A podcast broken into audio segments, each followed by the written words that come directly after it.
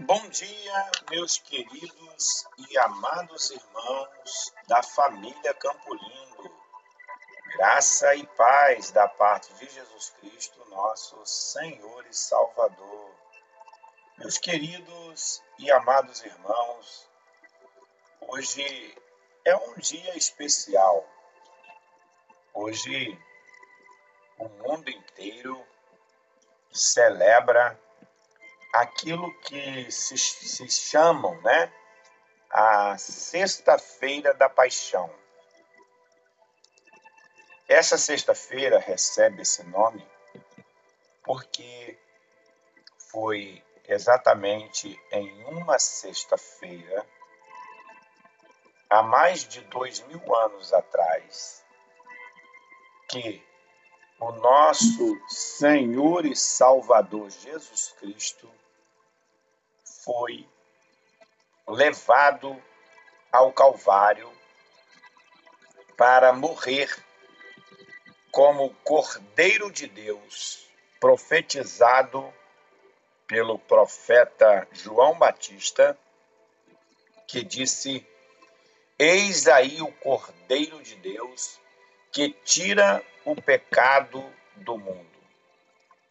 A Páscoa era celebrada entre o povo judeu em comemoração à saída do povo é, de Israel do Egito. Foi aquele momento em que logo em seguida que eles saem, eles então instituem esta celebração e era comum nesta celebração sacrificar o cordeiro que se chamava o Cordeiro Pascal.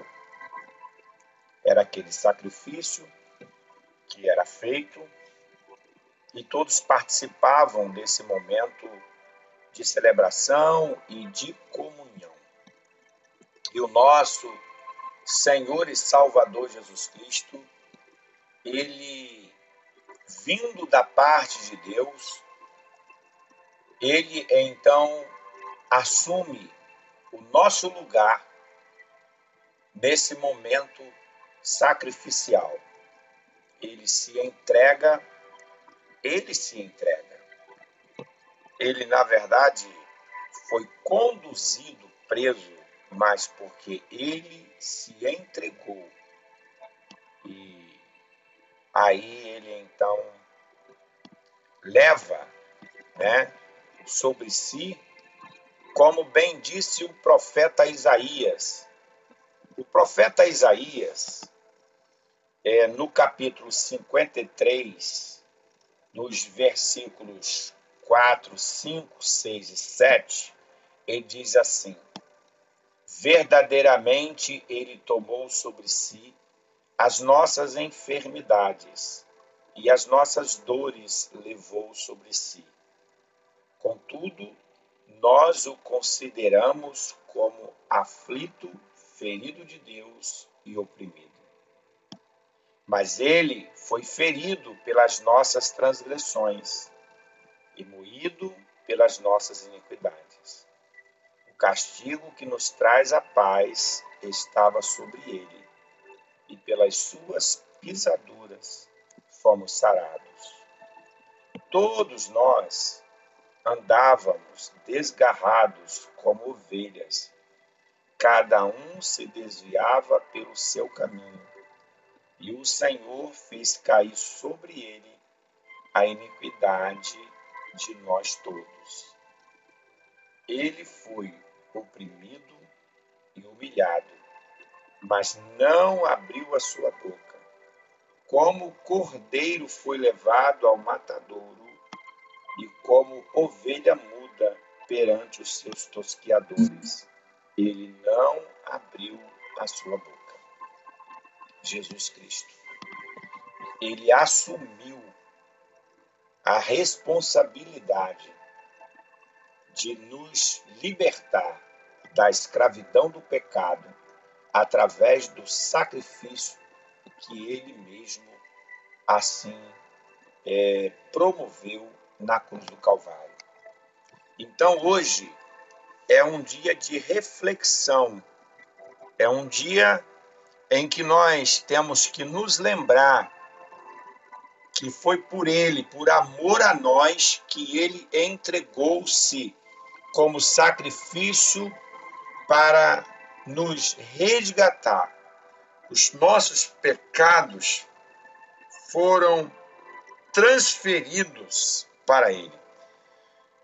Ele sofreu, humanamente falando, como nós sabemos, e o texto de Isaías deixa claro, ele foi moído pelas nossas iniquidades, né? ele, pelas suas pisaduras, ou seja, é, quando uma pessoa apanha muito, fica aquelas marcas né, no seu corpo, e ele levou sobre si tudo isso. Mas, meus queridos irmãos, o, maior sofrimento de Jesus Cristo não foi o sofrimento das chicotadas, dos socos, pontapés, gusparada, é, ser pregado na cruz, ter uma coroa de espinhos sobre a sua cabeça. O maior sofrimento é, não foi o sofrimento físico. Era necessário passar pelo sofrimento físico, mas o maior sofrimento, a maior dor, foi a dor que ele sentiu ali naquele momento é, pelos nossos pecados, porque as nossas iniquidades caíram sobre ele. E como o texto diz aqui, que mesmo ele, ele sendo oprimido, ferido por nós, pelos nossos pecados, ele foi rejeitado. Ele foi rejeitado. Ele foi rejeitado pelos líderes judaicos religiosos daquela época, os sumos sacerdotes, o sacerdote, né, e os principais que tinham uma responsabilidade é, para conduzir o povo né, diante de Deus foram os, os principais que rejeitaram, a humanidade rejeitou a Cristo. E ainda hoje, o evangelho sendo pregado, ainda hoje, muitas pessoas estão rejeitando a mensagem de salvação e a mensagem de vida eterna. O sacrifício já está lá. Ele já morreu por, pelos nossos pecados. Ele já foi dependurado no bandeiro. Agora só cabe o homem acreditar e entregar a sua é, vida né, a Jesus, para que realmente possa ser salvo da iniquidade, ser salvo do pecado. E o profeta Isaías, ele começa o versículo, o capítulo 53, dizendo: Quem deu crédito à nossa pregação e quem se manifestou o braço do Senhor? Meus irmãos, as pessoas estão correndo atrás do, de comer o peixe, as pessoas estão correndo atrás de comer as guloseimas de chocolate, mas a maioria das pessoas estão esquecendo que o mais importante não são essas coisas que fazem bem, né? Às vezes até a nós mesmos, nós gostamos de comer um chocolate, um peixe, sem dúvida nenhuma, né? Mas nós precisamos entender que o sacrifício foi tremendo para nos resgatar da condenação. Então, reflita sobre isso Agradeça a Deus a salvação que Jesus Cristo te deu. Agradeça a oportunidade que você tem. Adore ao Senhor com a sua vida, com as suas atitudes e sirva ao Senhor com alegria no seu coração, que foi por você que Jesus Cristo morreu na cruz do Calvário. Deus te abençoe. Fique com essa palavra. Continue lendo a Bíblia orando e meditando na palavra de Deus, e certamente o Espírito Santo continuará falando ao seu coração. E receba um abraço carinhoso do seu pastor Jadir Herculino. Queridos e amados irmãos da família Campo Lindo, graça e paz da parte de Jesus Cristo, nosso Senhor e Salvador. Deus abençoe a sua vida, meu querido irmão, minha irmã, meu amigo, minha amiga. Deus te abençoe.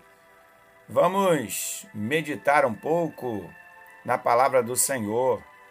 E hoje vamos estar meditando sobre a sabedoria. Pedimos prosperidade, mas devemos pedir sabedoria. Com sabedoria, seremos prósperos, porque tomaremos decisões certas. Priorizaremos o trabalho, enxergaremos oportunidades, investiremos corretamente nosso tempo e nossos recursos e colheremos bons resultados. Pedimos saúde, mas devemos pedir sabedoria.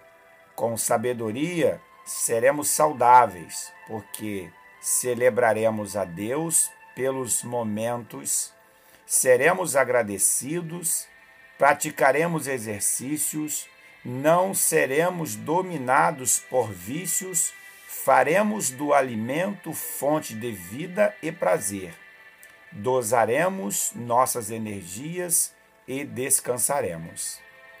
Pedimos serenidade mas devemos pedir sabedoria.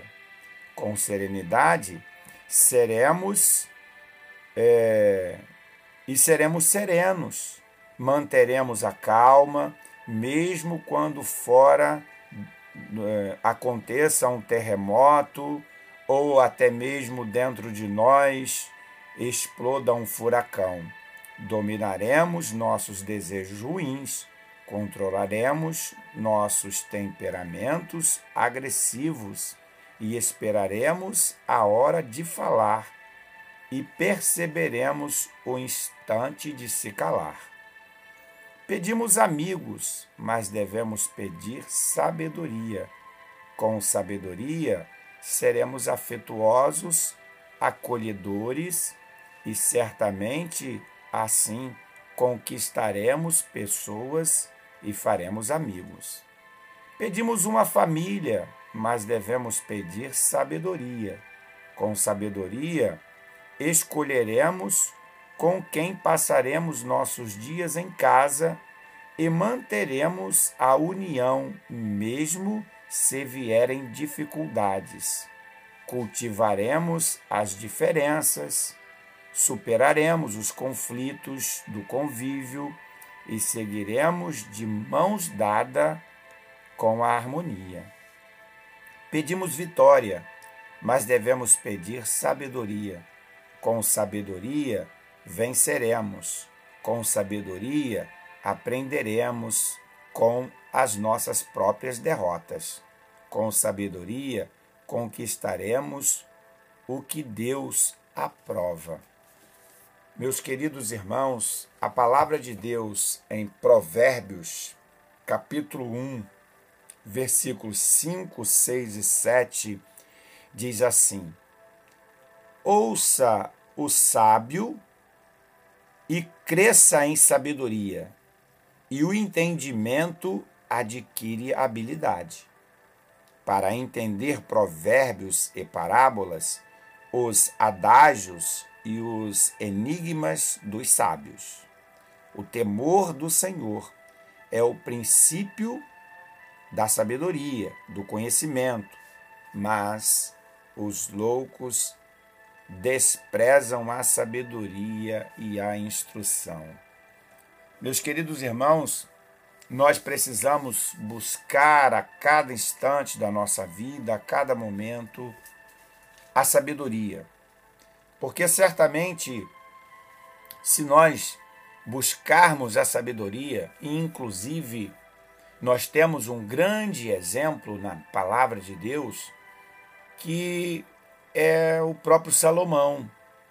Salomão, quando Deus veio a ele e deu-lhe a oportunidade de pedir o que ele quisesse, ele então decidiu pedir sabedoria. E foi é, a sabedoria que o guiou durante a sua vida e fez dele um grande rei, um grande conquistador, um homem que na sua geração não tinha outro igual. Ele foi muito sábio e a sua fama se espalhou por todo o mundo daquela época. Inclusive, as pessoas vinham de longe para conferir a sabedoria, como nós sabemos, a própria rainha de Candace foi até ele e testificou que verdadeiramente ele era um homem muito sábio. E é isso que nós precisamos. Estamos vivendo em um tempo aonde, infelizmente, nós percebemos que muitas pessoas acabam colhendo frutos amargos porque tomou decisões erradas em tempos anteriores, não soube escolher, não soube decidir, não soube fazer as coisas de acordo com o querer e com a vontade de Deus. A sabedoria é o, é o princípio do temor a Deus. Um homem sábio é aquele que procura fazer a vontade de Deus, é aquele que busca viver uma vida íntegra, reta, que procura colocar os seus anseios, desejos e pedidos sempre na presença de Deus e antes de tomar decisões, coloca diante de Deus as suas causas. Nós temos o exemplo de Daniel, quando por algumas vezes foi é, consultado pelo rei acerca de determinado assunto, Daniel pedia um tempo de oração. E ele dizia ao rei: Eu vou orar, vou ver o que, que Deus vai falar ao meu coração. E Deus sempre falava e dava a ele as revelações e dava a ele a direção que precisava. E assim, Daniel se tornou também no seu tempo, na sua geração, um homem notável e muito respeitado. E eu creio que é, é o que nós queremos, viver uma vida que realmente as pessoas possam é, olhar para nós e ver que nós estamos buscando essa sabedoria e vivendo em sabedoria na presença de Deus. Eclesiastes capítulo 8, versículo 1, ele diz assim: Quem é como sábio? Quem sabe a interpretação das coisas? A sabedoria do homem faz brilhar o seu rosto e muda-se a dureza do seu rosto. Fica com essa palavra no seu coração, essa frase que está inserida nesse contexto. A sabedoria do homem faz brilhar o seu rosto. Que nós, meus irmãos, possamos buscar a sabedoria que vem do alto, a sabedoria que vem de Deus, para nortear, para guiar, para orientar a nossa vida, para que de fato as pessoas possam olhar para nós e ver um brilho diferente e ver que realmente nós andamos nos princípios é, e nas orientações do Senhor nosso Deus, e a sabedoria de Deus está sobre a nossa vida. Que você seja sábio, que a sabedoria do Espírito Santo do Senhor invada seu coração e que você possa viver de acordo com a vontade de Deus. Deus te abençoe, meu querido irmão, minha irmã. Receba essa palavra, fique na paz e receba um abraço carinhoso do seu pastor Jadir Herculino.